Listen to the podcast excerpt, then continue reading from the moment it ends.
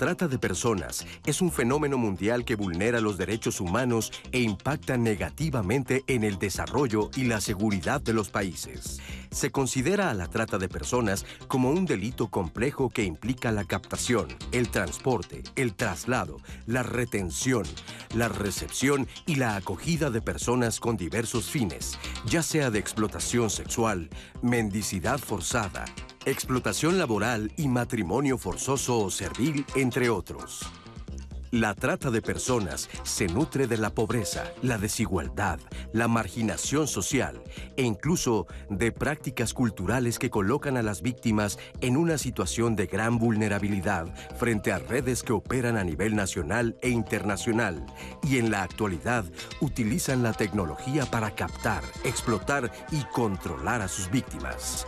Hoy, en Diálogos en Confianza hablaremos sobre la trata de personas, contra qué derechos atenta y cuáles son las condiciones de vulnerabilidad que aprovechan los tratantes. También destacaremos la importancia de la participación de gobiernos, organizaciones y sociedad civil para prevenir y erradicar este delito. Hola, ¿qué tal? ¿Cómo están? Buenos días, bienvenidos a Jueves de Diálogos en Confianza con este tema de la realidad de la trata. Muchas gracias en casa por sintonizarnos. Es un tema delicado, es un tema preocupante, pero que nos involucra a todos porque todos podemos hacer algo para atender y sobre todo prevenir este fenómeno. Como hemos escuchado, es, es un delito. Hay diferentes modalidades por las que pues, los tratantes se acercan a sus víctimas. ¿Quiénes son las víctimas de la trata de personas? Hablamos de explotación, hablamos de prostitución, de qué edades, dónde las encuentran, cómo las captan, qué están haciendo las autoridades. En fin, hay muchos eh, ángulos en este tema. Gracias por acompañarnos. Esperamos que en redes sociales se conecten. Anaí, muy pendiente de sus mensajes. Buenos días. Buenos días, Lupita. Ya estoy ahí leyendo algunos de sus comentarios. Gracias por participar y pues yo estaré compartiéndolos a lo largo del programa, Lupita.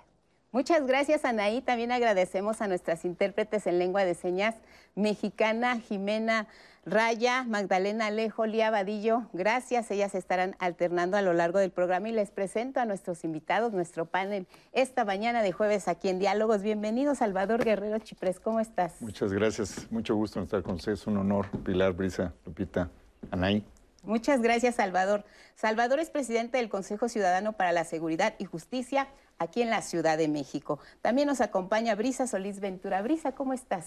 Buenos días, muchas gracias por la invitación. Es un honor compartir este espacio con ustedes. Muchas gracias. Brisa. Igual para nosotros. Brisa es directora ejecutiva de promoción y agendas en derechos humanos, directora ejecutiva de promoción y agendas en derechos humanos de la Comisión de Derechos Humanos aquí en la Ciudad de México. Bienvenida, Brisa. Pilar de la Yata Ferrari, ¿cómo estás? Muy bien, muchas gracias por la invitación. Eh, muy contenta de acompañarlos. Gracias. Gracias, Pilar, especialista en comunicación para el desarrollo del área de trata de personas, también aquí en la Ciudad de México. Gracias a ustedes en casa. Vamos a iniciar con el programa entendiendo lo que significa este concepto de la trata de personas. ¿Qué significa, Salvador? ¿Qué es la trata de personas? Bueno, la trata de personas primero es un convenio. Es haber identificado en el 2003 a nivel global que hay un delito que trasciende fronteras y que implica esencialmente el tema de la esclavitud.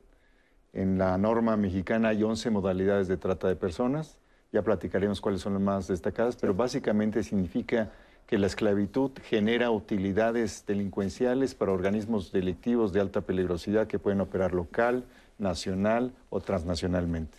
Y solo menciono tres de esas modalidades de las 11 que están en la norma, la explotación sexual, que es la más destacada en términos de su eh, frecuencia, sigue explotación forzosa y eventualmente las que involucran a menores de edad, algunas modalidades que involucran a menores de edad. Entonces la trata de personas es básicamente esclavitud moderna, dice la expresión que se utiliza con mucha frecuencia desde la ONU, desde la Comisión Nacional de Derechos Humanos y en el lenguaje también de las organizaciones que combatimos la trata de personas. Entonces la trata de personas es sobre todo esclavitud que puede ocurrir con una trabajadora del hogar, con una persona a la que se explota sexualmente y también con niños que son, eh, voy a decirlo así, instrumentalizados por organismos delictivos de alta peligrosidad en cualquier parte del mundo, por ejemplo.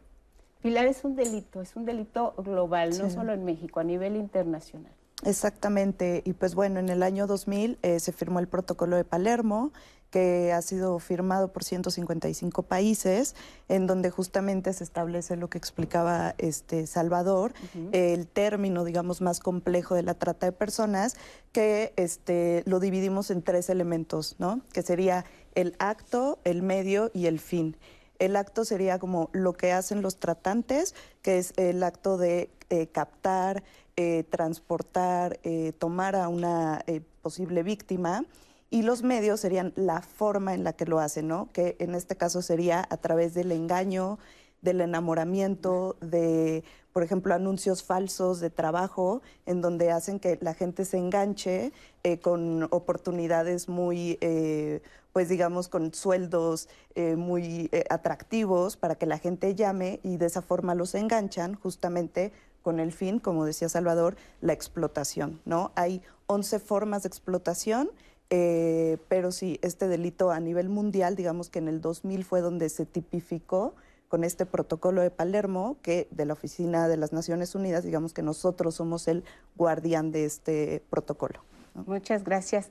Eh, ¿Por qué consideras que es importante que hablemos del tema de la trata de personas?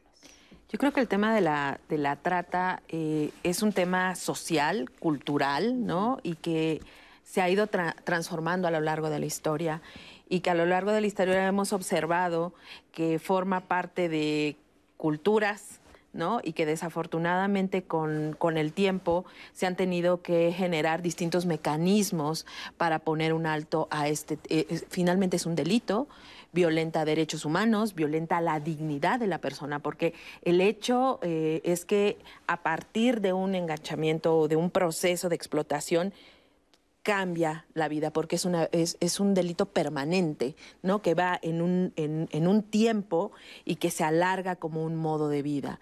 Entonces, es un fenómeno que está finalmente muy en el tejido social y que sin duda el trabajo de los años recientes ha sido muy importante, las organizaciones, las instituciones. Hoy hablar de estos temas y hacerlos visibles resulta muy, muy importante. Creo que este tema ha estado durante mucho tiempo en las sociedades, pero pocas veces se habla como ahora hablamos de él y en la dimensión de delito y de violación a derechos humanos. Y creo que un elemento fundamental es el de la dignidad de la persona. ¿no? Que eso es muy profundo, puede ser muy subjetivo, pero que sin duda lacera el proyecto de vida de una persona. Muy bien, pues eh, ya nos ha quedado un poco más claro el panorama sobre este concepto de la trata de personas. Vamos a ampliarlo más con Cristina Hernández en Grandes, investigadora de la Cátedra Extraordinaria Trata de Personas de la UNAM y regresamos. Bueno, el concepto de trata de personas es realmente muy nuevo relativamente, ¿no? El, concepto con el que ahora eh, nos referimos a este fenómeno muy complejo que es la trata de personas surge apenas en el año 2000 con la firma y ratificación del protocolo para prevenir, reprimir y sancionar la trata de personas, que también se conoce como el protocolo de Palermo. Sin embargo, como fenómeno, ¿no? la trata es un fenómeno histórico que hunde sus raíces en la esclavitud, eh, la esclavitud de, personas negras y posteriormente formas de esclavitud que fueron cambiando. Hoy la trata de personas a partir de esta definición del protocolo de Palermo involucra la explotación sexual de todas las personas independientemente de, su color de piel, de su nacionalidad, ¿no? Estamos hablando de un fenómeno que afecta a hombres y a mujeres, a niños y niñas. Estamos hablando también de explotación laboral o, trabajos forzosos, trabajo forzoso, ¿no? que son fenómenos parecidos, pero que tienen sus particularidades. Estamos hablando de mendicidad forzada, Estamos hablando de eh, extracción de órganos y tejidos de manera ilegal, obviamente. Y estamos hablando de, también de nuevas formas, como la subrogación de vientres, por ejemplo, ¿no? Es también eh, una forma que se empieza a visibilizar como la trata. La trata de personas es un delito, eso está tipificado así en el protocolo de Palermo, para eso se, firmó este protocolo, para tipificar a la trata como un delito, pero es importante señalar que es también una forma extrema de violencias, eso lo señalamos de manera muy enfática desde la cátedra, decimos que la trata de personas es el extremo de múltiples violencias que la precedieron eh, de manera previa, ¿no? como la violencia familiar, la violencia en la pareja, y es también una grave violación a los derechos humanos, una de las más graves violaciones a los derechos humanos, en el sentido en que le, le quita la dignidad humana, ¿no? lo esencial, lo que hace a una persona ser humana, la trata, la trata de personas lo elimina. La trata de personas se configura como un proceso que va del enganche, implica medios de coerción, medios comisivos, se les llama, para someter a las víctimas, el engaño, el fraude, la retención de documentos oficiales, ¿no? Ahí pensamos, por ejemplo, en personas migrantes que son víctimas de trata el, Estado mexicano cuenta con los instrumentos, eh, contamos con una estructura institucional importante que permitiría hacer muchas cosas. Sin embargo, eh, eh, desde nuestra perspectiva, pues falta dar ese paso, ¿no? Ese paso de implementación, ese paso de dirigir más recursos, fortalecer a FEBINTRA, que es la Fiscalía Especializada para los Delitos de Violencia contra las Mujeres y la Trata de Personas. Eh, y, bueno, lo que vemos en el caso de Fedintra pues es preocupante porque su presupuesto se ha venido disminuyendo de manera progresiva desde que se creó en el 2003, ¿no? Entonces ha habido logros importantes, ha habido esfuerzos que, hay que reconocer, pero es necesario hacer este pues sí llamado, ¿no? A que, a que contemos eh, pues con, con más recursos, con más esfuerzos. Muchas gracias a Cristina por ampliarnos el concepto de la trata. Tenemos comentarios, Anaí. Tenemos dos comentarios y quiero invitarles antes de leerlos y compartirlos a que ustedes participen en este programa. Recuerden que la conversación la construimos en conjunto con ustedes en las transmisiones en vivo en Facebook, en YouTube, en Twitter y por supuesto en la línea telefónica 55 51 66 4000 para que estemos en contacto. Gilberto Aguilar, es un tema muy triste. Hay muchas situaciones en nuestro país que suceden, matan, secuestran y no sabemos qué es lo que sucede. Dulce dice, yo tuve una experiencia con mi hijo, lo quisieron robar. Llegando a la escuela, estuvo afuera de la casa. No pasó a mayor porque él se dio cuenta y corrió a la tienda que tenemos cerca de la casa. Es un temor constante en el que vivimos actualmente, Lupita. Muy bien, pues vamos a ir a la pausa y regresaremos eh, precisamente para ver quiénes son las principales víctimas de los tratantes de personas. Se van a sorprender de los números y también de las formas. Ya hemos dado un adelanto aquí, seguiremos con el tema después de la pausa aquí en Diálogos. Acompáñenos.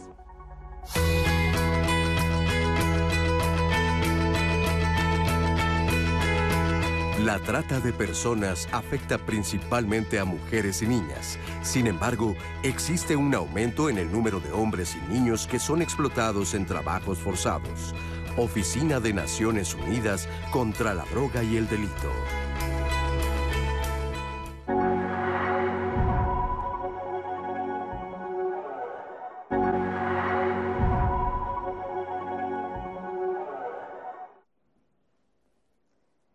Seguimos la conversación en Diálogos en Confianza. Y antes de entrar en materia, quiero invitarles porque es verdad que casi ya es viernes y vamos a hablar de un tema viernes en Diálogos en Confianza siempre, ya saben que los mejores temas de pareja. Y esta vez vamos a tocar un tema que ustedes nos han solicitado mucho porque cuando hablamos del tema de infidelidad, ya estamos en tiempos de tecnología. ¿Qué sucede con este tema de los teléfonos, internet?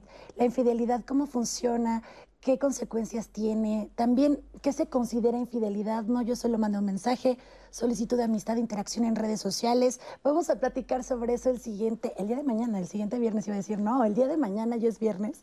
Así que pues viernes de pareja, les esperamos para que conversemos sobre pareja, ya saben. Y ahora sí, entrando en materia, eh, yo les, yo les, había pedido que mandaran sus comentarios, sus opiniones y testimonios. Y aquí Javier Soto Bazán nos comparte, todos los seres humanos se hacen de la vista gorda.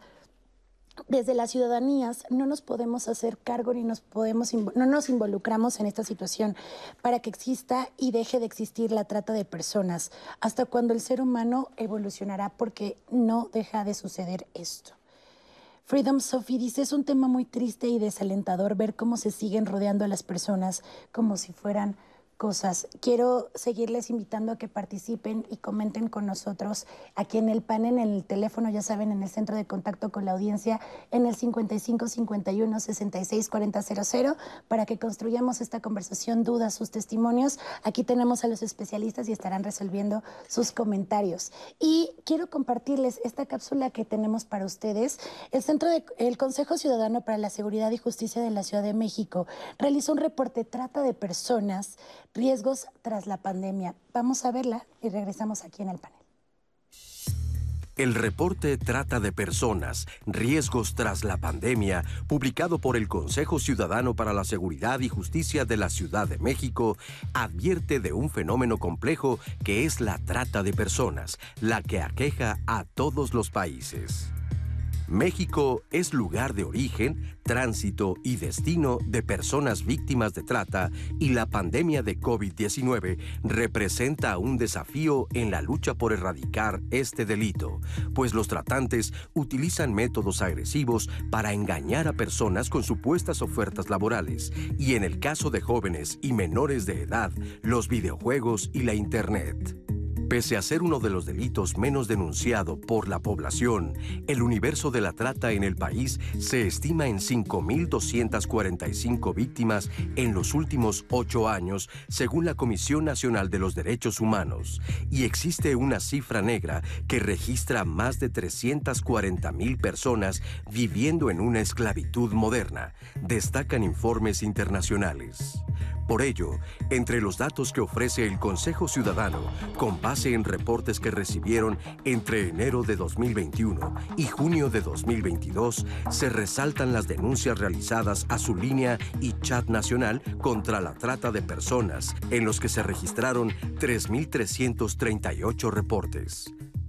Dos de cada tres víctimas son mujeres. El 51% de las víctimas son menores de edad.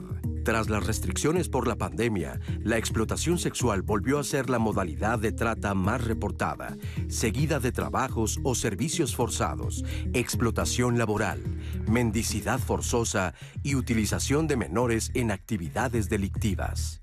La principal forma de captación es la oferta de empleo en un 35%.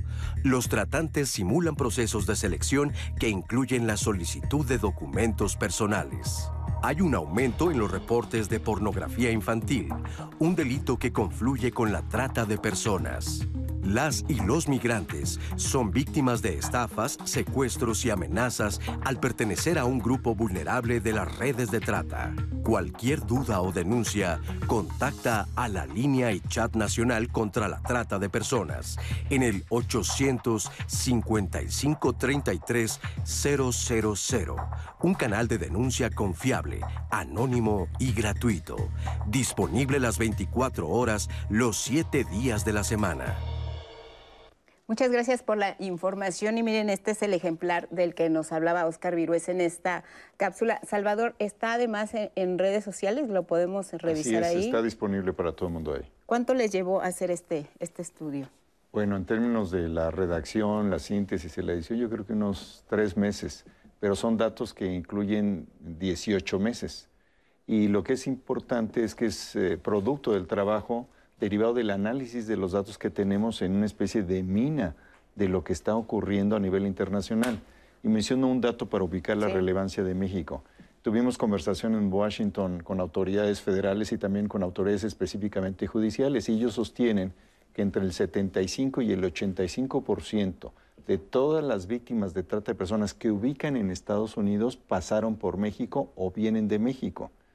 Y estamos hablando de esta enorme nación que produce muchas cosas, pero también que genera o contribuye a generar muchas prácticas, entre ellas el consumo de trata de personas, Estados Unidos. Así que la importancia geoestratégica de México, el hecho de que aquí vengan personas de China, de la India, de Guatemala, de Colombia, de todo el mundo, y que también tengamos entidades que, por cierto, tienen subregistro, como Puebla, Tlaxcala, Veracruz, el Estado de México, Jalisco, eh, Nuevo León, eh, Baja California y Quintana Roo, entre otros, habla de la importancia de México. Así que todos los datos que están ahí son una pequeña muestra de un fenómeno que nosotros consideramos todavía está subreportado a nivel internacional, por supuesto, en México.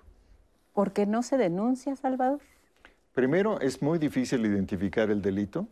Esa es una de las razones por las que no se denuncia. Segundo, las personas, hemos identificado 12 razones, pero menciono algunas. Es difícil asumirse como víctima. Segundo, es muy difícil, sabiéndose víctima, reconocer que uno cometió un error y entonces tiene que deshacerse de la relación tóxica que puede tener con un tratante, que inclusive ha generado varias familias con aquellas que son las mujeres a las que se explota sexualmente. Eventualmente también nos es difícil reconocer que a lo mejor nuestra mamá, nuestro papá, alguien en nuestro entorno que nos dijo no vayas a hacer eso, tenía razón y nos da pena regresar a una situación previa.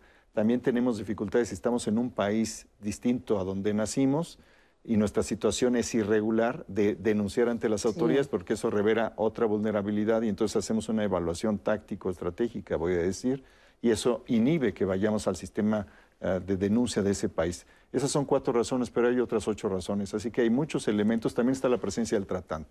Si el tratante se presenta eh, de manera digital o material para en, el Ministerio Público, es posible que inhiba eh, que se inicie la carpeta o que inhiba la segunda sesión, la de ratificación de datos o ratificación de la denuncia. Entonces es muy complejo e involucra una disposición colectiva social superior a la que tenemos que estarle exigiendo al Estado mexicano, porque el Estado mexicano tiene dos comisiones, hay estatales y hay federal. Y a veces yo creo se han concentrado mucho en la parte interna de cómo reflexionan, pero está pendiente el Programa Nacional contra la Trata de Personas. Están pendientes varias situaciones ahí eh, que son de relevancia para atender este fenómeno. De las 11 modalidades que nos han mencionado, ¿cuáles serían las más frecuentes que hay en territorio nacional en México, en nuestro país? Eh, bueno, como bien mencionaban en la cápsula, eh, la explotación sexual es eh, la más común y la que se ha, se ha, visto el aumento y justamente las víctimas serían mujeres, niñas y adolescentes, ¿no? la segunda es justamente trabajos forzados o explotación laboral. Eh, que justamente eh, las víctimas e, es más hombres y niños, ¿no? Pero hay una tercera que también es la mendicidad forzosa, como mencionaban, que también es en adultos mayores y en niños y niñas, ¿no? Y que ahí, por ejemplo, es muy importante porque, como decían, es un delito complejo de identificar, pero también es muy importante en esta modalidad no criminalizar la pobreza, ¿no? O sea, no toda persona que pide dinero en la calle eh, está siendo tratada, ¿no? También hay personas que por necesidad eh, pues, tienen que pedir dinero, ¿no? Entonces ahí también hay que ver cada caso y, ver en qué situación está cada persona, ¿no? O cada menor de edad. Ahora, eh, se mencionaba también el caso de, la pandemia de los, pues, los momentos más agudos donde hubo confinamiento, incluso pues se ha, destacado que las principales víctimas muchas veces estaban rodeando eh, eh, pues nuestro entorno, era nuestra familia, eran nuestros vecinos. ¿Cómo identificar eh, precisamente estas situaciones de riesgo a las que se tuvieron que enfrentar las personas que han resultado víctimas de trata?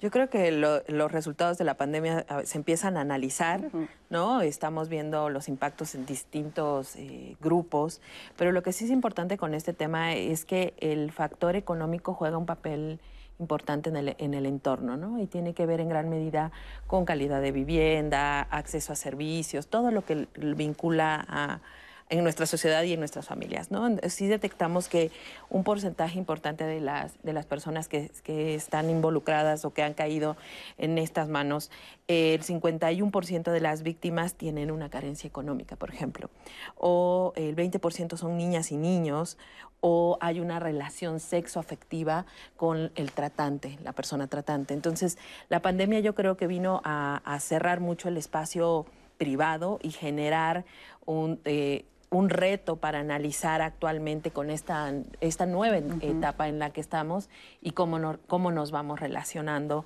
para enfrentar la, la, problemática. Sin duda, como decía Salvador, hay, hay muchas cosas que hacer en las instituciones. La parte de la sociedad es fundamental, pero creo que se tiene que ser un poco más contundente con este tema.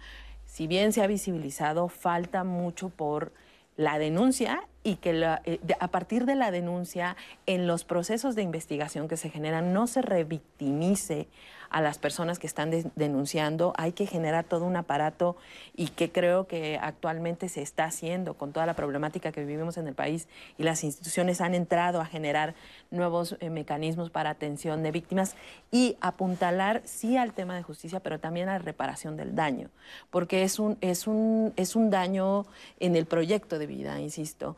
Y esto es muy, muy difícil de recuperar. ¿Y cuáles son esas herramientas también en la sociedad para poder reincorporar? a alguien que ha padecido esta situación. ¿Cómo se acompaña desde el Consejo a las, a las, víctimas? ¿Tienen esta posibilidad de acercarse a ustedes, presentar una denuncia y que se les dé acompañamiento, Salvador? Así es, eh, funciona 24-7 la línea contra la trata de personas. Ahí ofrecemos contención emocional, hay 117 psicólogas y psicólogos, y ofrecemos también guía jurídica. Habemos 105 abogadas y abogados.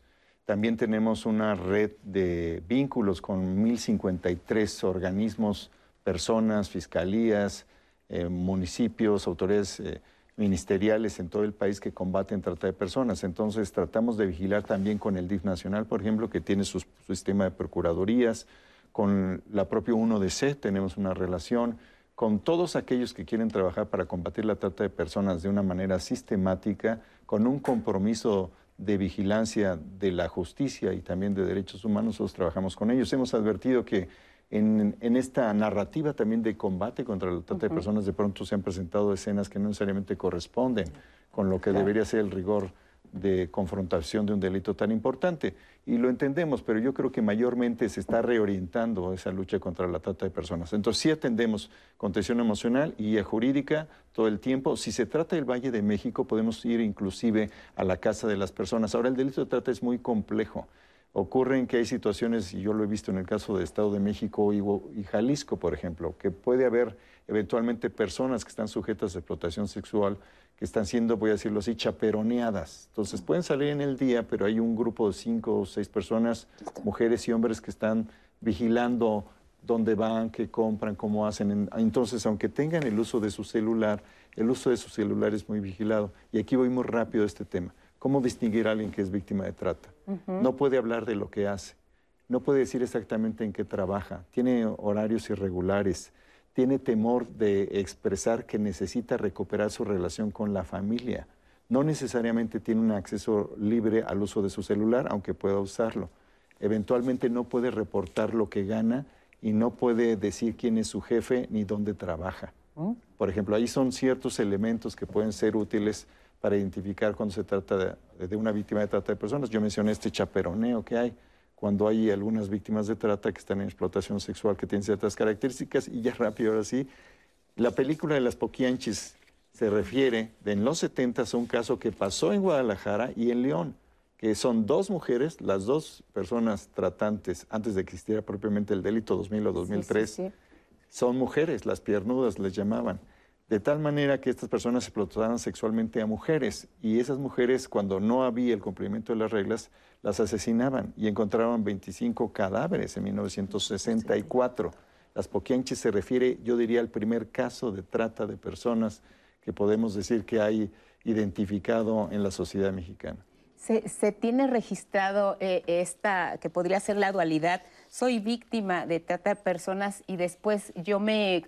Eh, me integro a estos grupos que son parte del fenómeno de la, de la trata.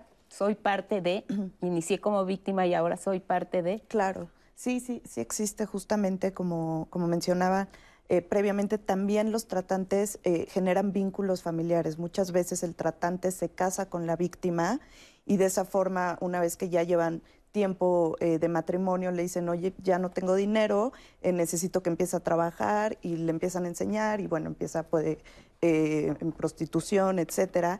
Y pues siendo la esposa del tratante entra al negocio, ¿no? Este, pero claro, no hay que olvidar que principalmente esta persona era una víctima, ¿no? Y que sí, este, por eso es tan complejo, ¿no? Porque una víctima se puede eh, convertir en victimario, ¿no? Siguiendo con las reglas y como mencionaba Salvador, eh, la dificultad de asumirse como víctima, porque muchas veces si tú entrevistas o hablas con eh, víctimas sobrevivientes, dicen, es que yo no me asumía como una víctima. ¿Por qué? Porque yo en cierto modo acepté. ¿Por qué? Porque me casé o acepté el trabajo. Entonces, justamente esta parte de los medios, donde es el engaño, el fraude, toda esta parte, ellos no lo reconocen. Entonces, pues para ellos es algo que eligieron y además causa mucha vergüenza justamente con la familia llegar y aceptar que por cinco años, por tres años, este, pues ejerció la prostitución o fue obligada a diferentes eh, pues, actividades, ¿no? Entonces, eh, y me gustaría retomar rápidamente el tema de, de lo del COVID. Justamente en las familias lo que pasó es que muchas personas entraron a las redes sociales y justamente eh, las redes sociales es un nuevo ámbito donde se lleva a cabo la trata tanto para el enganche como para la explotación. Es decir, antes un tratante tenía que ir a captar a sus víctimas y ahora solo se conecta y al mismo tiempo puede estar con 20 personas viendo el enganche a ver si escribiendo, agregándolas, estudiando los perfiles. Y por eso es muy importante porque este cambio cada vez eh, a partir de la pandemia se exacerbó y entonces eh, vemos cada vez más casos y de niños y niñas más pequeños, ¿no? Que están en internet, que no están siendo vigilados por sus padres de familia y entonces este pues se enganchan fácilmente, dan su número, empiezan a enviar fotos, entonces empieza como una nueva dinámica que eh, las redes sociales o los videojuegos facilitan, ¿no? Niñas y niños, mujeres, jóvenes, ¿Qué características? Porque del universo que hay de, los que están cazando a personas, literalmente para la trata de personas, ¿quiénes sí caen? ¿Qué características se tienen identificadas de las víctimas que se enganchan con estas redes de trata? Pues eh, lo que hemos detectado, observado, es que generalmente, hablando desde niños y niñas, pues es que pasan mucho tiempo solos, solas, ¿no? y que se tiene acceso a cierto nivel de, Internet y por, por eso yo, yo creo que es muy importante todo el tema de discusión de seguridad digital hoy, ¿no? Y que es una cuestión también de corresponsabilidad, pero desafortunadamente nos falta mucho trabajar. El COVID lo que vino a hacer es acelerar la entrada a, una era digital que ya venía caminando con un ritmo, la acelera y abre una ventana de posibilidades mucho más amplia que antes no se tenía. Entonces, lo que sí creo es que hay una diferencia de lo que sucede con el tema de trata en ciudades con lo que sucede eh, en las comunidades rurales, que tiene otra dimensión. Se abre esta parte que es eh, de la digital, pero siguen pasando todos esto, eh, todas esta, cuestión de enganches en territorio de otra forma, porque con el COVID realmente lo que sucede, se abre esta ventana, pero se cierra el espacio privado y hay gente que, que tiene que seguir trabajando y los niños, las niñas quedan en solos, solas o en manos de otras personas y de otro tipo de vínculos que se generan en la comunidad.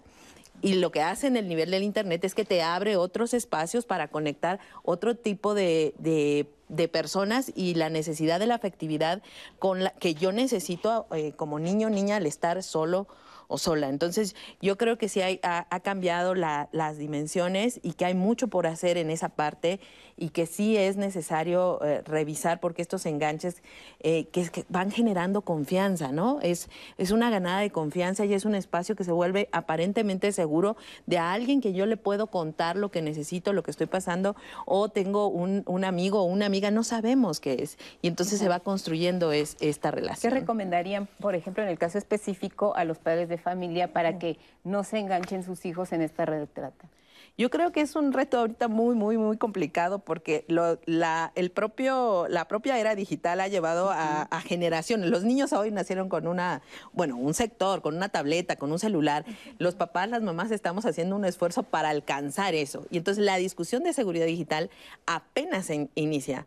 Entonces hay un reto de los padres, de quienes acompañan, de quienes cuidan también en la escuela, que ahora piden un dispositivo, ¿no? Por aprender muchas cosas de seguridad y tener muy claros estos mensajes de no puedes estar generando amigos en este nivel. No sé cómo, cómo decirlo, porque hay una necesidad de, de construcción de contacto, ¿no? Entonces, el reto fundamental es que entremos a esa discusión también. Yo un poco lo que le digo a mi hijo es, este espacio es como la calle. ¿No? Tú sales a la calle y vas a hablar con muchas personas, te vas a encontrar con otros y con otras y tú definirás, ¿no? No, es fácil, ¿no? Es otro espacio que se abrió y que creo que tenemos que trabajar en esto y sobre todo poniendo estos temas, ¿no? Que a través de estos eh, dispositivos y este, este espacio existe eh, posibilidades de conexión, de información que finalmente te pueden llevar a un tema de trata. Sabemos que las posibilidades son infinitas, Salvador, pero aquí consignan dos videojuegos en particular. Bueno, por supuesto que hay que estar en la discusión de ciberseguridad. Primer dato, durante la pandemia se trasladó al doble el reclutamiento para trata de personas al mundo digital. Teníamos, no sé, 12% de esos reportes en Facebook específicamente, pasados 24% de antes de la pandemia después de la pandemia. Segundo lugar, sí existe Free Fire y Call of Duty, por ejemplo, que son los más frecuentemente citados, donde hay una niña que tiene, no sé, entre 7 y 11 años de edad, entre 9 y 13 años de edad, que las familias han cambiado en los últimos 40 años. Hay un tema también de que muchas mamás tienen, sostengo yo, un tema de no atreverse a decirle a la niña que, que pues que atienda sus instrucciones porque la niña le reclama y por qué no está mi papá o por qué no tengo papá.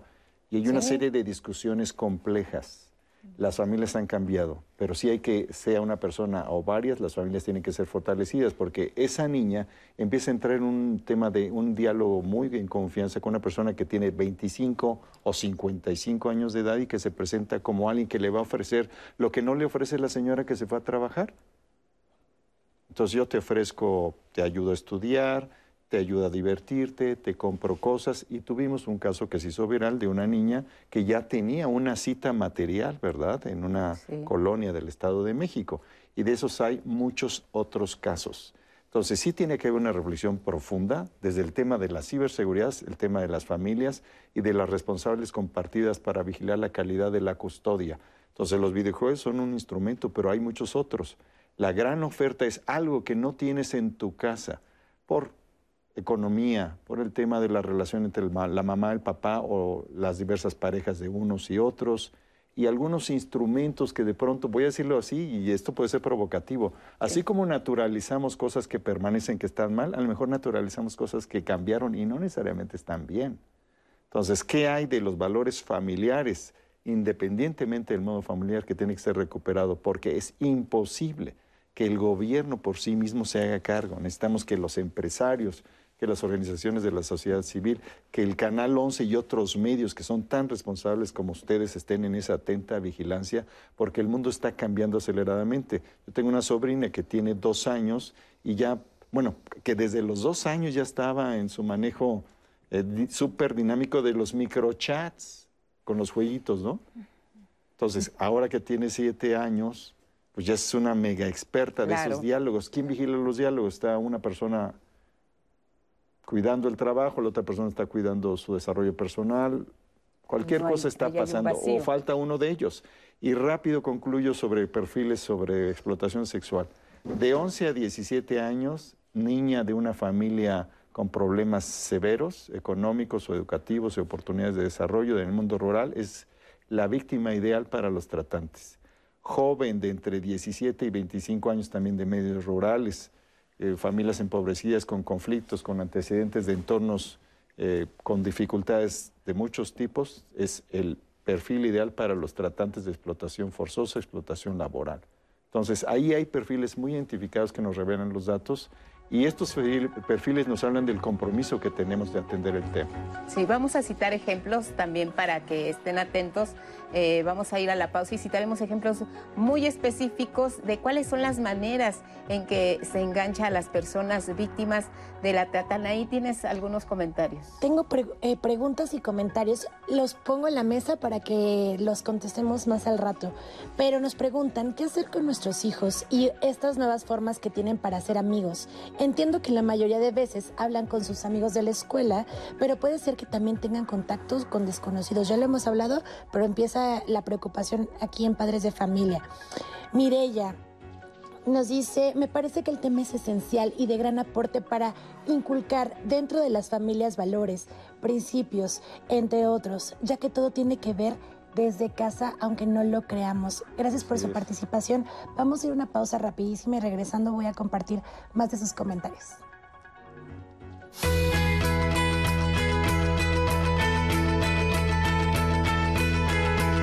Factores como la pobreza y la falta de empleo son aprovechados por los tratantes, quienes captan a sus víctimas a través de falsas ofertas de trabajo. Oficina de Naciones Unidas contra la Droga y el Delito.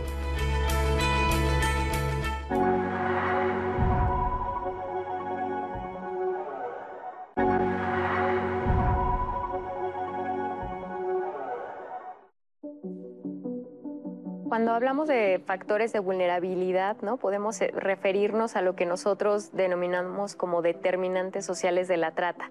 Es decir, no podemos hablar o, pensar en la existencia de un delito como la trata, ¿no? que se pues que literalmente implica el aprovechamiento de personas por parte de otras personas sin pensar en el contexto en el que ocurre. ¿no? Entonces, definitivamente, cuando hablamos de, de factores de vulnerabilidad, tenemos que pensar en todo el contexto y eso quiere decir que no nada más es la pobreza, que sin duda es un factor de vulnerabilidad importante. Sin embargo, además de la pobreza, existen otros fenómenos que forman parte de este contexto de vulnerabilidad eh, como la desigualdad, eso es muy importante, ¿no? Estas brechas que existen y que se manifiestan, por ejemplo, en el acceso a servicios de salud, de la mano de la desigualdad está la discriminación. Eso quiere decir que eh, se les niegue el acceso o el cumplimiento de sus derechos a muchas personas. Estamos hablando del derecho a la salud, del derecho a la educación, que también es un factor de vulnerabilidad en sí mismo importante. Las personas que no tienen su derecho de, eh, a la educación satisfecho, pues eh, muy probablemente van a estar en condiciones de vulnerabilidad más grandes. Desde luego, cuando hablamos de factores de vulnerabilidad, tenemos que hablar también de la violencia. El doctor María Luis Fuentes, que es titular de la cátedra eh, de la UNAM sobre trata de personas, habla de que es necesario decir, referirnos a las violencias cuando hablamos eh, de las violencias en el país, ¿no? Eso para decir que, bueno, no nada más es esta violencia criminal brutal eh, asociada con el crimen organizado, que sin duda es un factor de vulnerabilidad importante en sí mismo frente a la trata, sino, por ejemplo, las violencias que han crecido también, pero que al contrario de la violencia generada por el crimen organizado, ha permanecido oculta. El caso emblemático es la violencia familiar, que entre 2015 y 2022, el, pasado 20 de eh, agosto de 2022, que fue la última actualización de las cifras de incidencia delictiva, ha crecido en más del 500%, la violencia familiar. ¿De qué se aprovechan los tratantes? Precisamente de eso, del grado de vulnerabilidad que tengan personas frente a los riesgos sociales en general, frente a todas las formas de abuso, incluyendo la trata. Eh, ocurre mucho que el enamoramiento se usa como modo de enganche, es decir, de, enamorar a las, a las mujeres, niñas, adolescentes, para después sustraerlas de sus casas, de sus hogares, de sus comunidades otra, otra, otra manera de enganche son ofertas engañosas de empleo, en donde se les ofrece pues, un empleo que va a ser bien retribuido. Claro, los tratantes, que pueden ser redes, pero también pueden ser individuos, pueden ser grupos, puede ser incluso el crimen organizado, ¿no? Que también se, se ha visibilizado como una de las formas eh, o uno de los delitos en los que han incursionado ciertos grupos del crimen organizado, se aprovechan de eso. Se van a aprovechar siempre de las personas que tengan mayor vulnerabilidad. Hablábamos eh, de, de los ambientes familiares. ¿Por qué un ambiente familiar puede ser determinante para que se construya un sitio ideal para los tratantes de personas? Eh, bueno, justamente como, comentábamos, la familia es el eh, pilar o es el primer espacio donde se empieza a sociabilizar, ¿no? Entonces, todo lo que se aprende en la familia es lo que se va a replicar en la sociedad, ¿no? Y claro, justamente en el corte, Salvador, eh, bueno, estábamos platicando cómo si no un niño o una niña no tiene la atención del padre o de la madre, por supuesto que la va a buscar en alguien más, ¿no? Como hablábamos, si tiene acceso a Internet o a estas redes sociales, Facebook, Instagram, lo que sea, eh, justamente puede encontrar esa persona, ¿no? Que pueda escucharlo, que pueda darle consejos, eh, ofrecerle todo ese vacío que no, que no está encontrando en, su familia o con sus tutores, ¿no?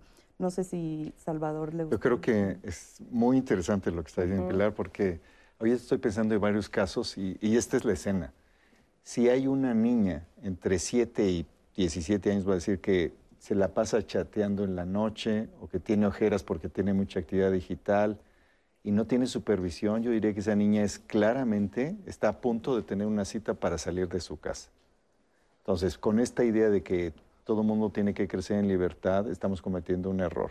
Los papás son padres, las mamás son mamás, no necesariamente son las mejores amiguitas de las niñas y de los niños. Ellas tienen que ejercer su capacidad de una tutela y una custodia responsable que contribuya al crecimiento en situaciones de riesgo digital o material que están teniendo las niñas, los niños y las, los adolescentes. Así que en principio hay varios elementos que nos están indicando, nos están diciendo literalmente ayúdame de manera indirecta y el tema neurofisiológico es central.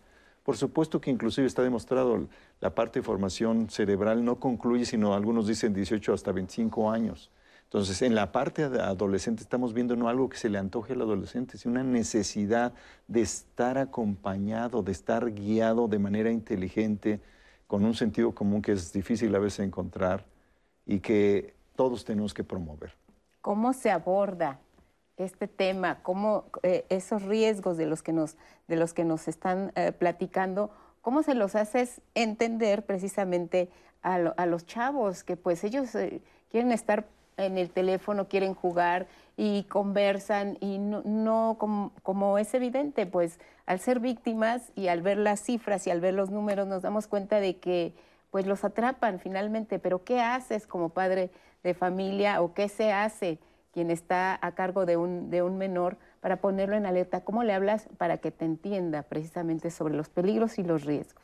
Yo creo que antes de eso ah, ah, quisiera ahondar un poco en cómo ha cambiado la dinámica de las familias, ¿no? Hoy hablamos de familias, cómo se integran, cómo han, han, cambiado y hay distintas formas en las que hoy vivimos nuestra, nuestras familias y que en un ambiente económico donde el nivel de expectativa de padres, madres, de dar cierto nivel o calidad o la construcción que tenemos de calidad de vida ha generado eh, es en esta dinámica cuánto los padres, las madres tienen que trabajar o si no está uno o una la, generación de esta dinámica de horas de trabajo y el cuidado que tienen los niños y las niñas. Una parte está en la escuela, ya hay una dinámica, otra parte en el conjunto de, familia cercana, amigos o amigos que, conforman estas redes de apoyo, pero al mismo tiempo estas ausencias de alguna manera en tiempo y que los aparatos electrónicos están sustituyendo.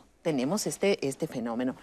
La única manera, yo insisto, es que también quienes estamos a cargo de cuidados en sus distintas dimensiones tendemos que entrar al debate de esos riesgos y acompañar esos procesos, porque definitivamente si tú dejas eh, en, este, en esta realidad virtual que el niño o la niña esté horas y horas sin acompañamiento, sin supervisión. Y yo insisto, es como estar en la, en la calle donde hay una diversidad de actores, de ofertas, ¿no?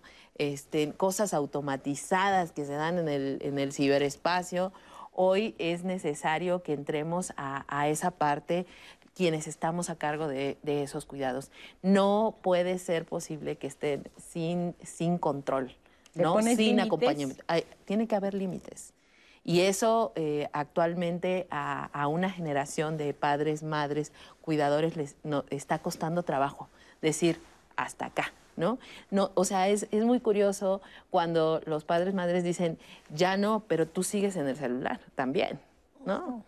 O sea, no, eh, tenemos que hacer una reflexión sobre cómo estamos usando eh, las tecnologías, o los a veces contenidos. Hasta se los prestan, ¿no? Sí, sí, en lo, en lo que trabajas, ¿no? Y no puedo tener otra actividad y no tengo quien te cuide, entonces quien cuida es, es el aparato o quien acompaña. Entonces, yo creo que es una reflexión mucho más profunda y que los riesgos ahí están y que sí toca hacernos responsables, como sociedad, diría Salvador. Sobre esto que estás mencionando, tenemos una bueno, un comentario pregunta. Dice, los niños y niñas que vemos en la calle vendiendo cosas, ¿eso es trabajo infantil y se considera parte de la trata de personas?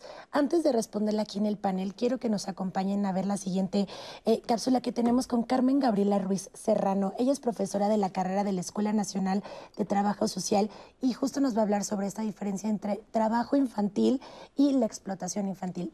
Acompáñenme a verla. Me gustaría hacer una distinción con relación al trabajo infantil y la explotación laboral infantil, que se configura como un fin de la trata de personas. El trabajo infantil es la actividad que realizan las personas menores de edad y que puede uno estar en un contexto de transgresión de derechos humanos. Cuando hablamos de trabajo infantil forzoso o trabajo infantil en condiciones peligrosas, pensamos en la propuesta de UNICEF que establece que este tipo de actividades ponen en riesgo el desarrollo biopsicosocial de niñas, niños y adolescentes. Algunas de las expresiones del trabajo eh, infantil peligroso es aquel que se desarrolla en campos agrícolas, en la minería. Por otra parte, el trabajo, la explotación laboral infantil como un fin de la trata de personas tiene que ver con una transgresión de derechos humanos en donde las niñas, niños y adolescentes son utilizados, su mano de obra eh, infantil es utilizada en condiciones que inhiben su desarrollo y que transgreden sus derechos fundamentales. Pues en nuestro país ya teníamos una problemática muy seria con relación al fenómeno de la trata de personas. Es importante advertir que no tenemos datos duros que sean lo suficientemente consistentes y que nos puedan dar una dimensión del problema. Sabemos que en nuestro país hay diferentes eh, formas de trata de personas, entendidas no solamente como la eh, explotación o la esclavitud moderna, sino como procesos de mercantilización. Si partimos de esta premisa, entendemos que las niñas, los niños se vuelven sujetos eh, en condición de vulnerabilidad y que pueden ser potencialmente utilizados por grupos criminales. El tema de los factores de riesgo, las condiciones de vulnerabilidad, que tienen que ver por un lado con factores estructurales, en donde las niñas, los niños viven dentro de contextos comunitarios y familiares. Cuando estos contextos no logran tener las condiciones adecuadas, tanto a nivel económico como instrumental como afectivo, pues esto los pone en una condición que puede ser de riesgo.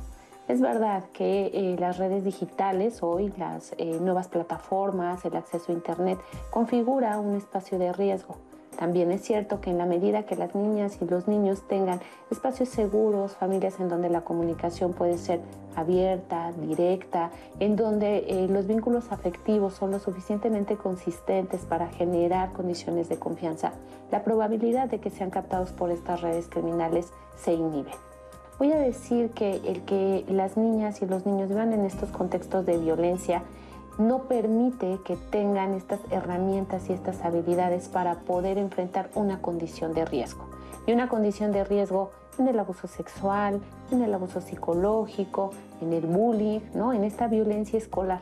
Por eso es tan importante estar muy pendientes, ¿no? volvernos esas investigadoras expertas en el cuidado de nuestros niños, pero también pensar que el cuidado de las niñas y los niños es una responsabilidad social. No es un tema que esté solamente constreñido a la mamá o al papá. Es importante renunciar a estas ideas, a estos imaginarios y pensar que se necesita de toda una tribu para cuidar a un niño. Vamos a, retomar este asunto. Nos, lo comentaba Gabriela, diferencia entre trabajo infantil y explotación infantil. Brevemente y conciso, ¿cómo, cómo lo dejamos en claro? Sí, eh, perdón, era explotación infantil y trabajo infantil, la diferencia entre estos dos conceptos. Sí, no sé, eh, bueno, justamente la, explotación infantil, no sé si Salvador tenga la... Yo, diría primero, ah, después de los 14 años, si, es si hay consentimiento, tú puedes ser contratado y eso es legal. Independientemente de tu edad, si tú no sabes de tu salario, si no sabes de la situación que estás viviendo inclusive al estar participando de ella, como puede ser la mendicidad, de esa edad, de los 5 años hasta los 17 años, estás en una situación de explotación laboral o de explotación forzosa o de mendicidad. La gran diferencia es la, eh, estar fuera de la norma. La segunda diferencia es que este sea una situación de esclavitud, donde tú eres cosificado, eres convertido en un objeto. Y yo diría que la tercera es que hay un entorno que te impide inclusive visibilizar y ser consciente de esa situación, es decir, de tu propia situación de esclavitud. Ahora, desde fuera, si uno percibe que en una esquina está una niña o un niño pidiendo dinero, pueden ocurrir las dos cosas, efectivamente. Que esa niña sea parte de una familia que tiene un ingreso y hay que ponerle números menor a 5 mil pesos mensuales, ¿verdad? Y que tiene que, no tiene ninguna otra probabilidad porque tiene dos o tres niñitos ahí y saca sale a pedir limosna con ellos. Eso es una cosa. Y otra es que haya una organización de personas que está llevando a las señoras que son falsas mamás de los niños y los coloque en los cruceros. La única manera de distinguirlo es una investigación, porque puede estar combinado en el mismo crucero una niña que es sujeta a esa situación de miseria y que es llevada por su mamá, o una niña y una señora falsa mamá que es puesta ahí como parte de una red de trata de personas que explota la compasión del público para que con la limosna esté explotando a esa persona. Esa yo diría que es la diferencia. Entre... Las formas de enganche. ¿Qué les parece si lo tratamos con ejemplos para que el público de diálogos nos vaya entendiendo? Está una de ellas y es eh, la más común, son estos empleos que resultan muy atractivos. Ojo con qué tendríamos que tener. Sí, pues justamente hay como dos formas, ¿no? Justamente hablaban de en las comunidades eh, generalmente llegan eh, camiones con perifoneo y empiezan a decir eh, trabajo en un espacio de cultivo para jitomate, no sé, en el, en el norte, en Baja California, ¿no? Entonces, justamente empieza a salir las personas, empiezan a informar y muchas veces el líder de la comunidad, a veces se van con el líder de la comunidad para que apoye como que este trabajo es muy atractivo, que van a tener ingresos llegan y empiezan a llenar la camioneta, ¿no? Incluso familias completas se van, eh, cierran sus casas, se van con sus hijos y se los llevan en camionetas al norte, ¿no? Y obviamente les ofrecen este, pues un, un salario bastante decente, con casa, comida, entonces pues se va toda la familia, ¿no? Y estamos hablando justamente de las condiciones de vulnerabilidad de esta gente que dice, pues si me lo están ofreciendo, incluso luego les dicen, tal vez te puedes cruzar a Estados Unidos, pues se van, ¿no? Y los llevan a las rutas del tomate, del chile, y digamos que los ponen en campos y pues por supuesto que lo que les habían prometido pues no, es realidad, ¿no? Este, también otras formas que no solamente físicamente puede ser, por ejemplo, en internet, en línea, ponen un anuncio igual como de un trabajo muy atractivo, con un sueldo, etcétera, y ahí es lo que se llama eh, la caza y pesca, ¿no? La pesca, yo lanzo un anuncio en línea y veo cuántas personas me escriben para, eh, para ver informes y que estén interesados, y entonces así hago la captación, ¿no? Esas serían esas dos. Por ejemplo, otra que hablaban también en, en el video era sobre el enamoramiento, ¿no? Justamente las vulnerabilidades que hablamos de las adolescentes o los adolescentes que están en línea solos y empiezan eh, de repente eh, los tratantes o las tratantes estudian los perfiles y ven las cosas que publican, qué intereses tienen eh, los chicos, qué videos ven, qué cosas publican y entonces así se empiezan a acercar. oye, a mí me gusta mucho esta película, vi que fuiste al cine, etcétera, que justamente mucho es que tienen los perfiles abiertos los adolescentes de sus redes sociales y eso les da acceso a toda la información, dónde se encuentran, qué les gusta cuántos amigos tienen y luego muchas veces publican eh, pues justamente que están tristes o que necesitan ciertas cosas y de eso se aprovechan y muchas veces empiezan a enamorar a la víctima para que eh, caiga, se ganan su confianza y empieza esa persona a ser como la persona de confianza eh, de la posible víctima, ¿no?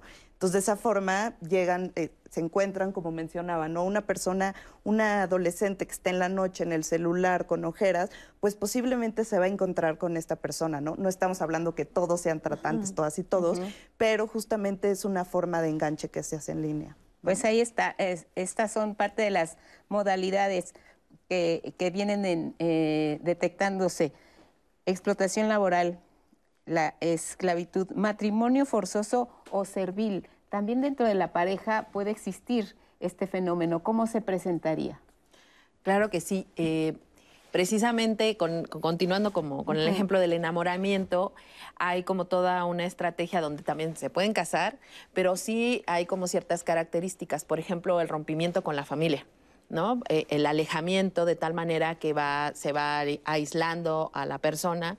O también el, si, si la persona tiene hijos, hijas, hijes, eh, separarlos de tal manera que también esa es una herramienta de control que permite que en el caso de, mujeres y que es explotación sexual a donde más o menos se, dirige, hay un control y pueden estar casados o pueden ser pareja o tener varias parejas y la persona que, engancha eh, tiene este control a través de esta relación sexoafectiva, decíamos hace un rato, pero también con control de ir rompiendo sus relaciones, su tejido social que la acompaña, de tal manera que eso le permite eh, eh, hacer eh, todo un circuito de, explotación permanente. Vamos, gracias, con Mariana Wenzel de la Asociación Nacional contra la Trata Humana de la Sociedad Antus. Ella nos habla del problema de la trata y las acciones que se desarrollan en materia de prevención y atención a víctimas y regresamos. Antus surge como respuesta a la problemática de la trata de personas en, en México, sobre todo en Puebla, ya que hay muy pocos refugios en todo el país y en, Puebla sabemos que no había refugio y además Puebla colinda con varios estados eh, en donde hay mucha trata de personas y en donde tampoco hay refugios. Entonces decidimos, por, por estrategia también, empezar en, en, Puebla. Anto se fundó en octubre del 2013 y empezamos con acciones de prevención y para conocer la problemática más a fondo. La mayoría de las víctimas de trata no se perciben como víctimas. Entonces, eso es un gran reto para nosotros porque normalmente cuando las víctimas son rescatadas por la autoridad a través de un, operativo, que es la mayoría, ¿no? La mayor parte de las víctimas son rescatadas a través de un operativo. Es un mínimo porcentaje el, el, de las víctimas que van a denunciar. ¿Por qué? Porque no saben del delito que es y no se ven como víctimas, ¿no? Porque, digo, ahí tendríamos que ahondar en el modus operandi de los tratantes que normalmente las enamoran, van distorsionando muchas cosas a tal grado que ellas creen que escogieron entrar al tema de, la prostitución. Requiere de una atención integral, ¿no? Lo, que le ofrecemos en el refugio es una atención psicológica, más que atención, una intervención, digamos, psicológica, psiquiátrica, médica, legal, antropológica, de trabajo social, obviamente educativa, laboral y además de ofrecerle todos los servicios de comedor, de gimnasio, de área de recuperación, espacio para niños y niñas, porque muchas de ellas vienen acompañadas de sus hijos e hijas. Y obviamente también lo que buscamos es trabajar con la familia para que la familia también comprenda el delito de la trata y el día de mañana podamos reconstruir los tejidos eh, familiares o bien eh, reconocer si la familia a lo mejor también ha propiciado el tema de la explotación y entonces reconocer que no es una red de apoyo y poderle buscar otra red de apoyo, ¿no? que en ese caso sería la Casa Medio Camino que tenemos, que también funge como esa red de apoyo para las que lo carecen.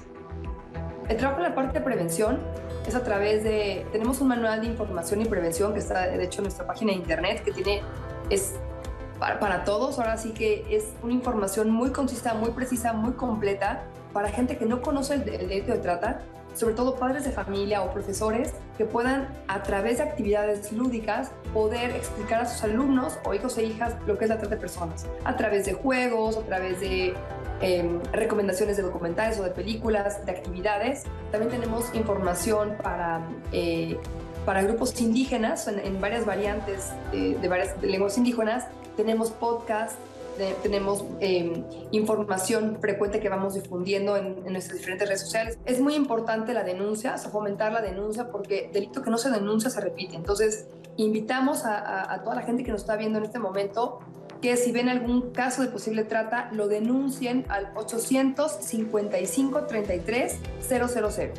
Es la línea del Consejo Ciudadano de la Ciudad de México, pero es una línea de todo México, incluso junto a Estados Unidos, para poder denunciar de manera anónima cualquier situación sospechosa que pueda ser trata. Entonces, aprendamos a denunciar, porque gracias a la denuncia podemos llegar a rescatar a mucho más víctimas.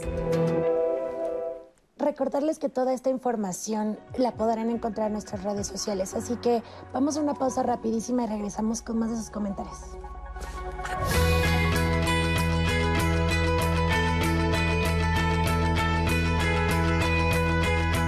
La trata con fines de servidumbre doméstica es un fenómeno global con frecuencia, las víctimas trabajan y viven con los perpetradores de explotación, lo que las segrega de la sociedad y les dificulta pedir ayuda.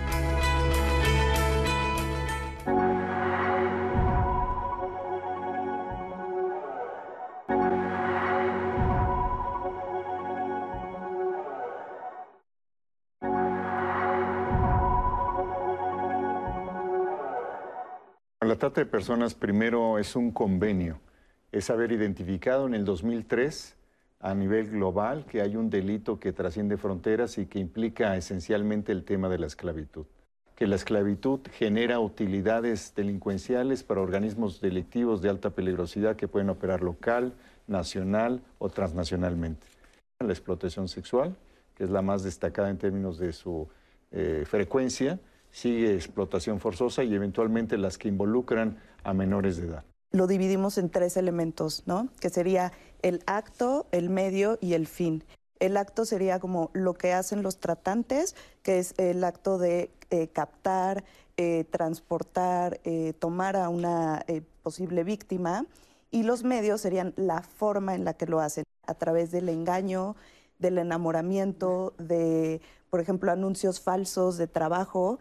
Un elemento fundamental es el de la dignidad de la persona que eso es muy profundo, puede ser muy subjetivo, pero que sin duda lacera el proyecto de vida de una persona. Es muy difícil identificar el delito, esa es una de las razones por las que no se denuncia. Es difícil asumirse como víctima. Segundo, es muy difícil, sabiéndose víctima, reconocer que uno cometió un error y entonces tiene que deshacerse de la relación tóxica que puede tener con un tratante.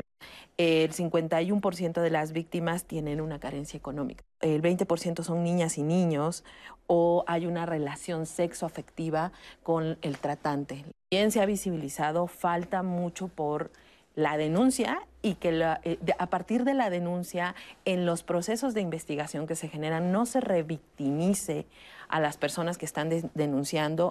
¿Cómo distinguir a alguien que es víctima de trata? No puede hablar de lo que hace no puede decir exactamente en qué trabaja, tiene horarios irregulares, tiene temor de expresar que necesita recuperar su relación con la familia. No necesariamente tiene un acceso libre al uso de su celular, aunque pueda usarlo.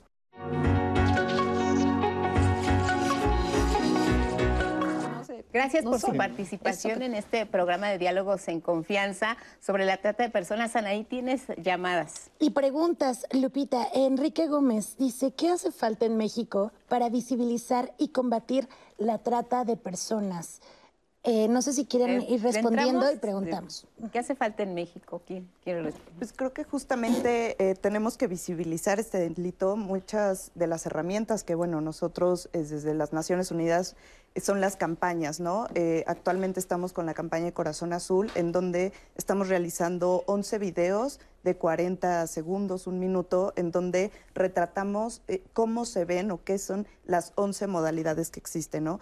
porque para poder prevenir algo primero tienes que conocerlo y entenderlo, ¿no? Entonces, primero sería dar información a la sociedad eh, sobre qué es un delito que existe, que no solo es explotación sexual, que existe en 10 otras modalidades que también eh, afectan a menores, a adolescentes, a mujeres y hombres, y también este, llamar como la atención para informarte y para la denuncia, ¿no? Que mucho de esto hemos hablado, la importancia de la denuncia, porque si no, no podemos tener datos realmente eh, de lo que está pasando. Eh, hablábamos de que justamente el 93% de los delitos en general no se denuncian en México, ¿no? Entonces ya desde ahí pues eh, sabemos que existe la trata, pero en muchos estados no hay cifras, ¿no? O son cifras que sabemos que no son reales, ¿no? Entonces, este esfuerzo para eh, visibilizar a través de campañas, de que la gente también, eh, pues, responsable entre a investigar, a informarse más para poder prevenir. Y también algo que, es importante como ciudadanos, eh, estar conscientes de que también vivimos en un espacio, en una sociedad en que todos somos partes.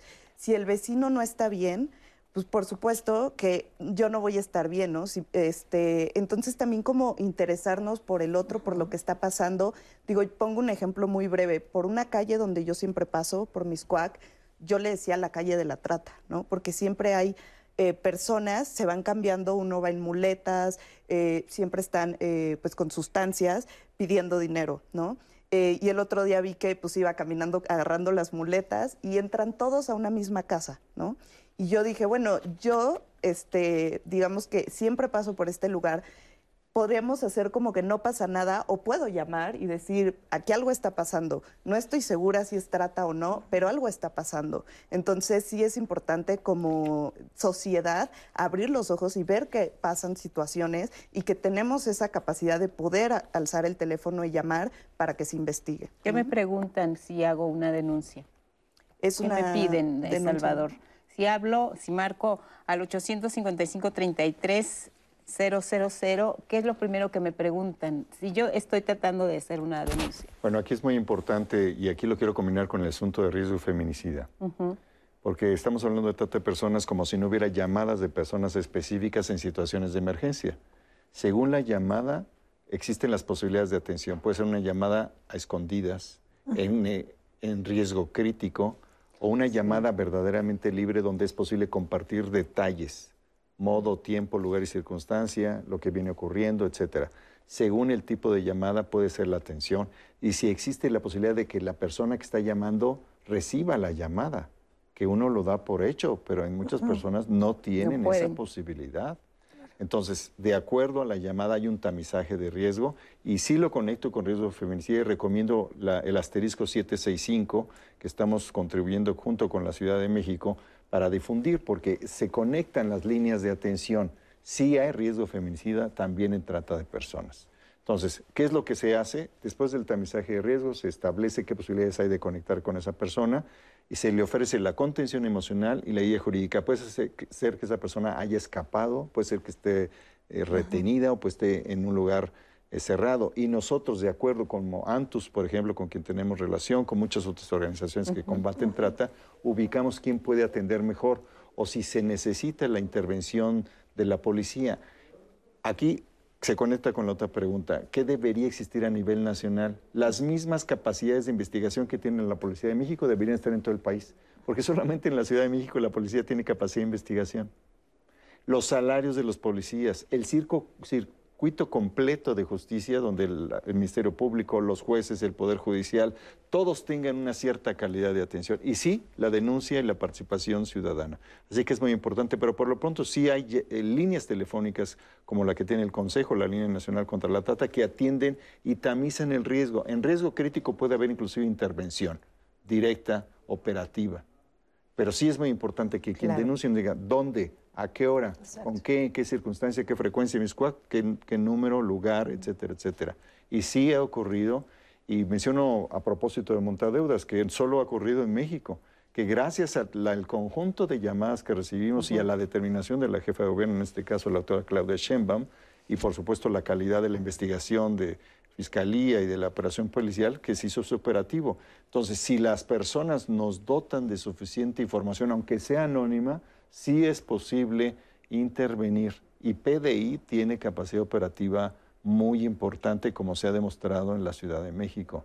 Entonces, yo creo que eso es algo muy importante, que a nivel nacional existiera un, empoderamiento de la ciudadanía para denunciar, una conciencia colectiva en todos los espacios y también la capacidad institucional nacional o, local para responder a esa demanda de justicia. Bien, pues ya respondimos.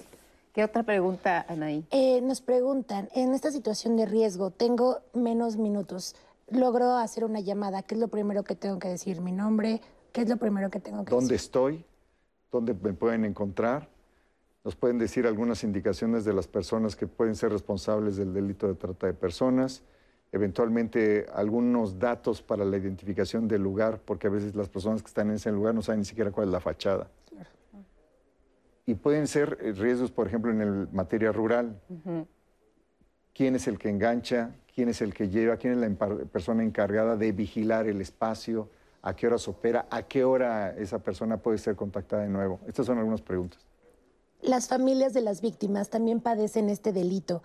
¿Qué atención recibe el entorno inmediato de las víctimas cuando se hace una denuncia? Nos preguntan en YouTube. ¿Qué le podemos responder? En todos los casos hay que revisar la, vigencia de la llamada, la temporalidad de la llamada, cuál es la relación de la historia que se está platicando con la posibilidad de identificarla de manera rápida. Hay una mesa que tenemos de trabajo con la Guardia Nacional, por ejemplo. Ellos también están haciendo escucha social. En redes sociales hay de pronto ciertos datos, ciertos indicadores de situaciones de riesgo que están ocurriendo, en particularmente contra mujeres jóvenes. Entonces, de acuerdo a esa escucha social y también a las llamadas específicas que se pueden detonar en mecanismos de operación y de intervención directa. Perfecto. Tenemos este comentario de Julie Julie en Facebook. Hay una serie en Netflix que habla de cómo un joven lo chantajea a su compañero de videojuegos por línea por contarle un secreto al grado de llegar a su casa y pedirle dinero o quedarse para siempre ahí. Eh, es una recomendación que nos hacen a través de Facebook. ¿Dónde podemos repostear los números de teléfono eh, de donde nos llegan mensajes de promociones o u oportunidades de trabajo muy buenas? Eh, que podrían eh, ser algún tipo de detonante para esta situación. Ah, yo menciono uno, es el 55 55 33 55 33 y bajar una aplicación que se llama No Más Extorsiones. Ok. Ahí se tiene una base de datos de 192 mil números de teléfono celular de todo el país, donde hay este tipo de ofertas. Se intenta fraude, extorsión, o se dice que son organismos delictivos de alta peligrosidad, o se profieren amenazas. Ahí está un teléfono y hay una base de datos con esa aplicación. Se ayuda uno muchísimo. Lo dejamos ese teléfono en redes sociales para que ustedes lo puedan volver a consultar. Y la película que nos eh, recomienda Julie Julie, eh, pues para que nos den este, pues para que nos den el título de esta, de esta serie. Y los teléfonos están apareciendo en pantalla, pero también los vamos a dejar en redes sociales. Eh, me da tiempo de otro comentario.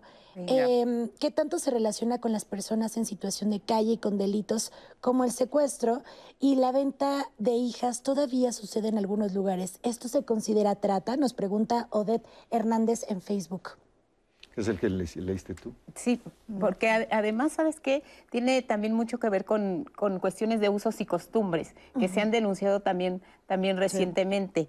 Entonces, eh, eh, otro asunto que me, que me gustaría, eh, para acercar mucho a la gente con este tema de, de la forma de identificar y combatir el delito de trata, me llama la atención y, y creo que está muy bien explicado aquí en el, en el reporte el turismo seguro y los guardianes del asfalto. Creo que vale la pena, Salvador, que, que lo comentemos. Muy porque precisamente ahorita en Cancún tenemos un, stand, tenemos un acuerdo con uh, Truckers Against Trafficking, que es un organismo estadounidense, son traileros que vienen y van por el territorio de América del Norte, digamos, y con ellos tenemos un acuerdo para identificar el tema de trata de personas. Mm. Entonces, ahí existe una posibilidad muy concreta, insisto, si la persona está golpeada, si no tiene documentos, si esa persona está siendo vigilada, si esa persona no puede conectarse con su familia, algunos de los otros elementos que habíamos platicado, ahí están. Entonces, acuerdos con organismos como esos, de personas que son muy responsables, que tienen una humanidad, superior a la que a veces se les concede porque no tienen formación académica, pues no tienen no sé qué causas. Pero hay personas que están trabajando en la vida real en territorio que pueden ser cruciales para salvarle la vida a una persona, como son los traileros. Llaman a la línea de atención en nombre de las víctimas de trata. Y en el caso específico del, del turismo seguro, Aquí nos reportan que en los hoteles es el segundo sitio donde, de acuerdo con los reportes de la Línea Nacional contra la Trata de Personas, se comete este delito. Y también se está acercando mucho eh, por parte de la autoridad del Consejo Ciudadano de la Secretaría de Turismo a la Asociación de Hoteles y Moteles para que ellos, que este es un lugar donde se realiza la trata de personas, pues tengan también la posibilidad de denunciar. Chequen el informe eh, y este, seguimos platicando después de escuchar pues arriba el telón con Andrés Castuera y la función de teatro de hoy. Andrés, bienvenido. Adelante. Hola, ¿qué tal? Lupita, Anaí, amigos y amigas que nos siguen en Diálogos, Diálogos en Confianza. Hoy, fíjense nada más el título de la obra, que es Nubes atiborradas llovieron sueños o las perspicacias del amor. Y así como está largo el título, es el nivel de profundidad al que van a llegar, porque hay obras de teatro, sobre todo en nuestra época contemporánea, como esta de, de un contenido donde no se trata de entender, sino de sentir. Son pocas las obras a las que nos podemos enfrentar así. Quitar a un lado, son estas obras que van a hacer que, el cerebro se desquicie en los primeros minutos para que podamos llegar a toda nuestra parte emotiva y vamos a acabar emocionándonos. Nos va a llevar a través de imágenes, a través de un collage, donde además ponen el acento en algo que vale mucho la pena resaltar en estos días. Es decir, la corporalidad, ya es tiempo de que no esté atenida solamente al género. Lo de menos es que el personaje sea hombre o sea mujer. Lo que importa es que son cuerpos que expresan, son cuerpos que sienten, porque además el tema es el amor. El amor desde su parte pasional, desde que inicia hasta que se vuelve doloroso, hasta que se vuelve inexplicable y hasta que se vuelve prácticamente una cuestión onírica, de lo que no podemos hablar, sino que tenemos que expresarlo. El amor pasional, el amor obsesivo, el amor fraternal. Y hay un gran acierto en escena. Ustedes van a ver ahorita las imágenes, porque son actores, actores vestidos con ropa que estereotípicamente es para mujeres, justo para que dejemos a un lado si el personaje es hombre, si el personaje es mujer, y, pongamos el acento en el humano, en las sensaciones del humano.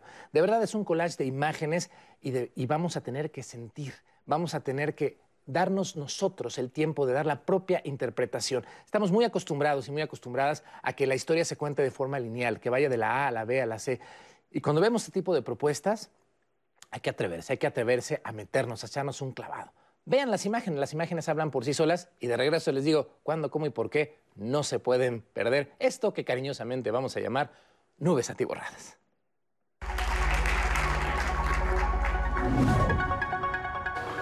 Dime una última palabra. Lo que sea. Dime algo, dame algo. Lo que quieras. ¡Ey! ¡Ey! Una culpa por lo menos. Creo que va más allá de lo lógico o, o de lo tangible. Creo que tiene mucho que ver con, con las sensaciones que producen, por ejemplo, lo producimos nosotros con nuestros cuerpos, con nuestras miradas, con el texto. Muchas veces no tiene como una secuencia de una conversación lógica o común, pero creo que lo que tratamos de expresar justamente es la sensación y el núcleo y pues de todo lo que abarca el expresarse en un escenario. Escúchame bien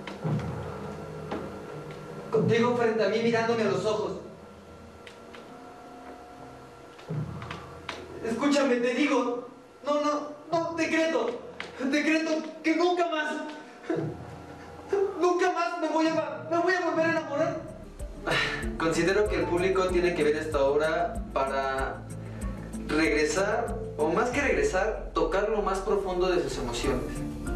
Tocar lo más salvaje, lo más bárbaro, incluso lo que muchas veces no sabemos o no reconocemos que está ahí, se destapa.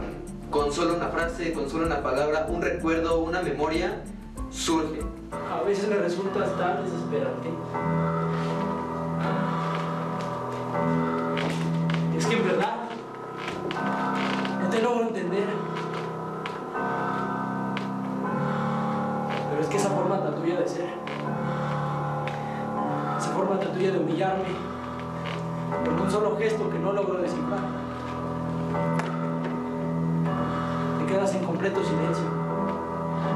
Nubes y borradas, llovieron sueños, es un viaje por las emociones del humano. Es un viaje sideral por el cual transita todo ser humano por toda su vida. Amamos y odiamos en cada instante y cada zona de, nuestra, de nuestro cuerpo y nuestra alma. Nos muestra todas las caras del amor y son, etapas que no nos damos cuenta que vivimos hasta que las estamos viviendo o que no recordamos haberlas vivido.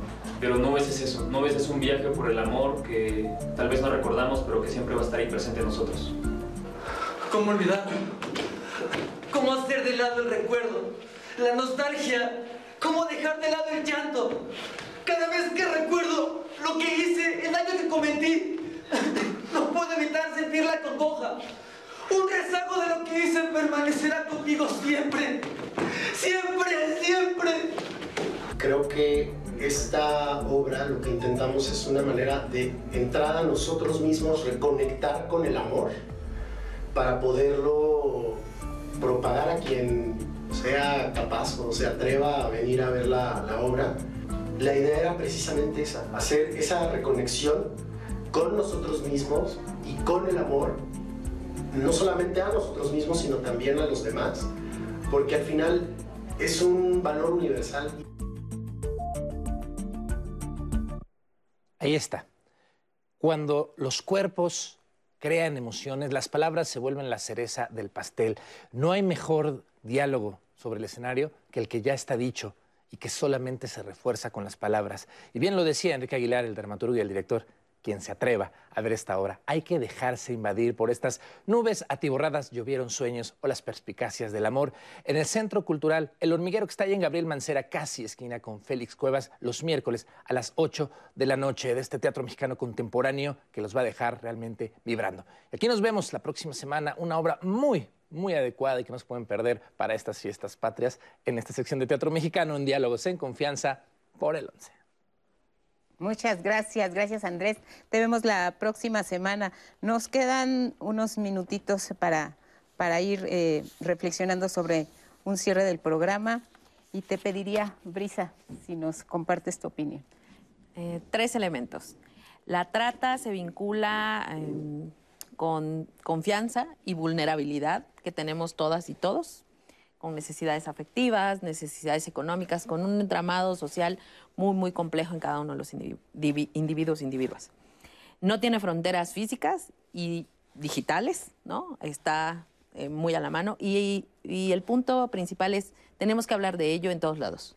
Tenemos que plantear que es un problema real, que existe en nuestra comunidad y que ello puede ayudar a prevenir. Muchas gracias. Gracias, Brisa Pilar.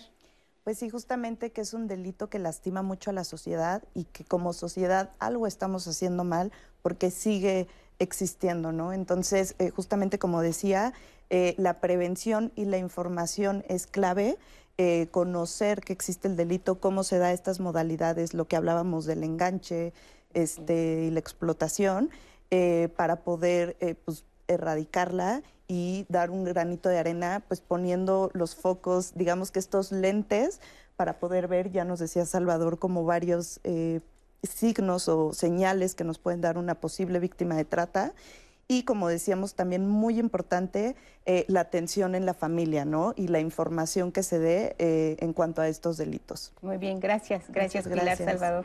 Bueno, los tres principales riesgos de enganche, que son enamoramiento, que es una falsa oferta laboral o una falsa oferta de cambio de vida, pueden ser instrumentos para, de alguna manera, canalizar este intento delincuencial que existe a nivel global. Frente a ello, lo que hay que hacer es fortalecer las familias, fortalecer las oportunidades de educación, de igualdad, de ingreso y sobre todo de algo que de pronto parece fuera de tono, que es el asunto de la bondad y el amor en los espacios comunitarios. Si hay solidaridad, si hay protección, si hay acompañamiento, las personas son menos vulnerables al delito de trata de personas. Muchas gracias, Anaí.